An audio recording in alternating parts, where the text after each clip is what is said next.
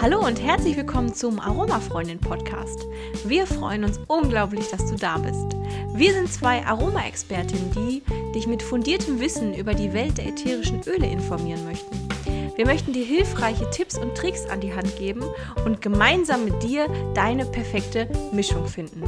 Und bei allen Fragen rund um die Welt der Aromatherapie heißt es ab jetzt, frag doch mal die Aromafreundin. Herzlich willkommen zu einer kurz und knackig Folge Winteröle. Wir schmeißen einfach mal ein paar Öle rein, äh, die für die Winterzeit und Erkältungszeit gut geeignet sind und ähm, ja, sagen ein, zwei Sätze dazu, aber es wird gesagt, eine kurz und knackig Folge. Genau. Erster Bereich, Entschuldigung, Andrea. Gesunde, erkältete Erwachsene. Thymian. Ja, okay, beim Thymian Thymian. gibt es ja mehrere Varianten. Genau. Ich würde ganz allgemein immer erstmal den Thymian Linalool bevorzugen. Der ist milder, ist aber auch wunderbar schleimlösend. Und in der Akutphase, wenn es jetzt richtig heftig ist, Antibiotikum schon gegeben wird, dann kann man auch mal für eine kurze Zeit den Thymian Thymol nehmen. Der ist stark. Aber generell wirklich eigentlich für die gesunden, nur jetzt erkälteten Erwachsenen. Genau. Nicht für die richtig. Schwachen, nicht für die Kinder. Eukalyptus.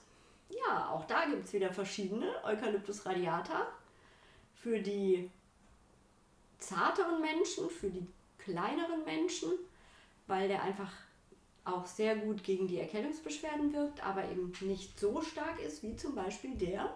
Eucalyptus globulus, Mhm. der dann wirklich wieder ganz viel Power hat, hat ähm, sehr, eine sehr starke schleimlösende Wirkung, welche dann manchmal aber auch schon zu stark sein könnte, deshalb wirklich wieder für den eigentlich kraftvollen, gesunden Menschen. Ähm, was ist denn mit Eucalyptus citriodora? Das ist ja auch noch ein Eukalyptus. Ja, aber das ist nicht bei Erkältungskrankheiten einsetz, äh, einzusetzen, weil es einfach diese schleimlösende Wirkung nicht hat. Das würde man dann wirklich mehr im Bereich zum Beispiel Blasenentzündung nehmen oder so. Aber jetzt, um eine schleimlösende Wirkung zu haben, würde ich, ja, kann man das Eucalyptus citriodora nicht gebrauchen.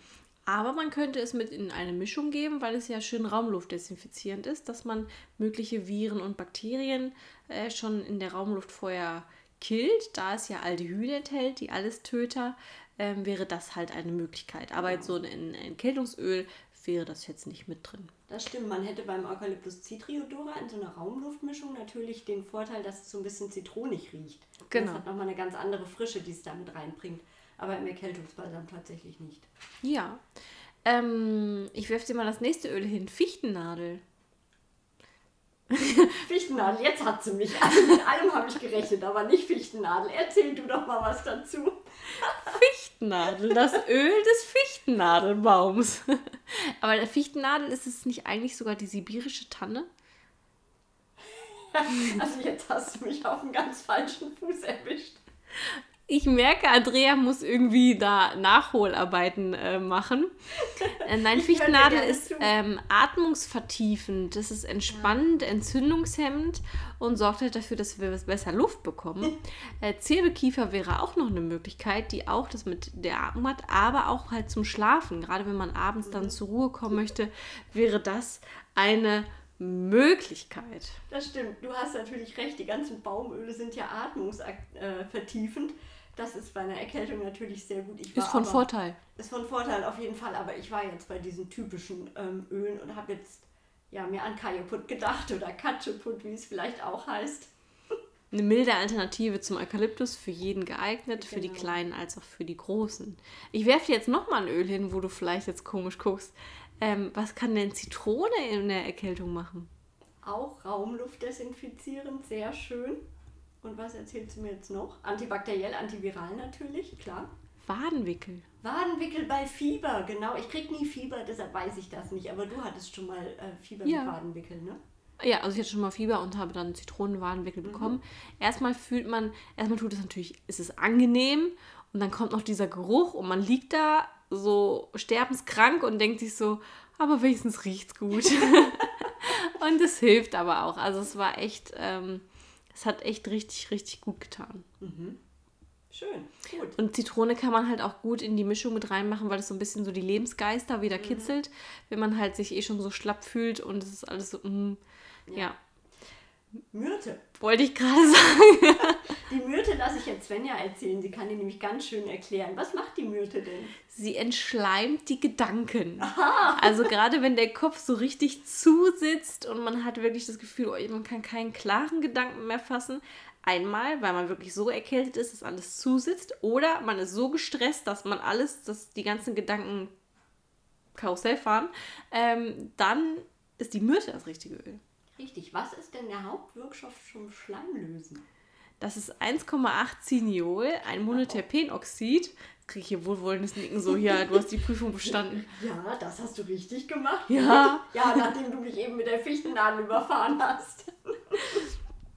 Also 1,8 Ciniol, das erkennt ihr vielleicht auch aus dem einen oder anderen Erkältungspräparat, welche wir in der Apotheke verkaufen. Ähm, es ist super entzündungshemmend und schleimlösend und kann man so halt super in die Duftlampe geben, als auch äh, einen Erkältungsbalsam mitmachen, als auch mal mit in die Badewanne nehmen. Also man hat da so unterschiedliche Möglichkeiten. Und äh, das ist vor allen Dingen in ganz vielen Myrtengewächsen. Dazu gehören dann aber auch die Eukalyptusse. ähm, im, in der, also in der Myrte, klar, ist es auch drin, im Katscheput ist es drin. Ähm, aber ich habe auch noch ein Öl, das werfe ich jetzt wieder mal Andrea hin, mal gucken, wie, was, was jetzt so kommt. Was ist denn mit Ravensara? Oh, Ravensara ist ein sehr, sehr stark antiviral wirkendes Öl. Ähm, das desinfiziert die Raumluft sehr schön und in der Erkältungszeit verduften wir das sehr, sehr gerne, auch in der Apotheke, weil das eben auch für alle verträglich ist. Und da müssen wir in der Apotheke natürlich drauf achten, weil da kommt ja vom Kleinkind bis zum alten Menschen alles. Und da würden wir dann nie so einen starken Eukalyptus verduften. Da gehen wir dann lieber auf sowas wie Ravensara. Oder Katscheput. Oder Katscheput, Immer in der Kombination genau. mit Zitrone, dass es eigentlich Ja. frisch und fruchtig riecht und wir die Erkältungssachen so ein bisschen unterjubeln quasi. Weil keiner will irgendwo reinkommen und es riecht direkt nach Krankheit. Genau. Was würdest du denn in einen Erkältungsbalsam tun, was du also wirklich auch auf die Haut aufträgst? Da würde ich tatsächlich dann auch achten, dass die Öle hautfreundlich sind. Ähm, da wäre ich wahrscheinlich bei einem, weil es, ich liebe diese kräuterigen Düfte, äh, Thymian Lilaneol oder Katscheput. Vielleicht würde ich auch vielleicht sogar mit beiden was machen. Dann würde ich Benzoe noch mit reintun, wenn es Richtung so Husten geht, weil es super freundlich ist. Also es ist freundlich zur Haut und es ist auch bei ähm, so Husten sehr, sehr angenehm. Bei Reizhusten gerade, ne? Genau. Also gerade wenn man in so einen Hustenanfall kommt, der dann ja scheinbar nicht mehr aufhören möchte, da ist Benzoe sehr schön beruhigend. Und dann würde ich tatsächlich so ein bisschen gucken, was brauche ich noch. Ist es eher für abends? Dann würde ich wahrscheinlich sogar einen Lavendel kombinieren, weil der auch schön dieses Entkrampfende hat, auch beim Husten, runterkommen, durchatmen. Ähm, sehr, sehr schön. Wenn es dann mehr so tagsüber ist, würde ich vielleicht auch ja, eine Bergamotte nehmen, die mich so ein bisschen durch den Tag noch begleitet, mir auf die Schulter klopft und sagen, ja, die geht schon schlecht, aber morgen ist auch wieder ein Tag, ähm, die mich dann einfach da so durchnimmt.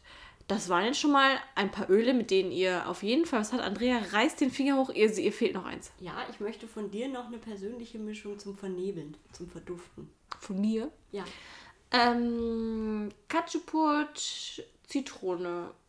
Ist eigentlich meine Lieblingsmischung. mhm. Und bei dir? Ravensara mag ich sehr gerne. Mm, Zitrone. Und für abends eventuell noch mit Zirbelkiefer, Ja. weil die eben auch sehr schön schlaffördernd wirkt. Und das dann im Vernebler schön laufen lassen.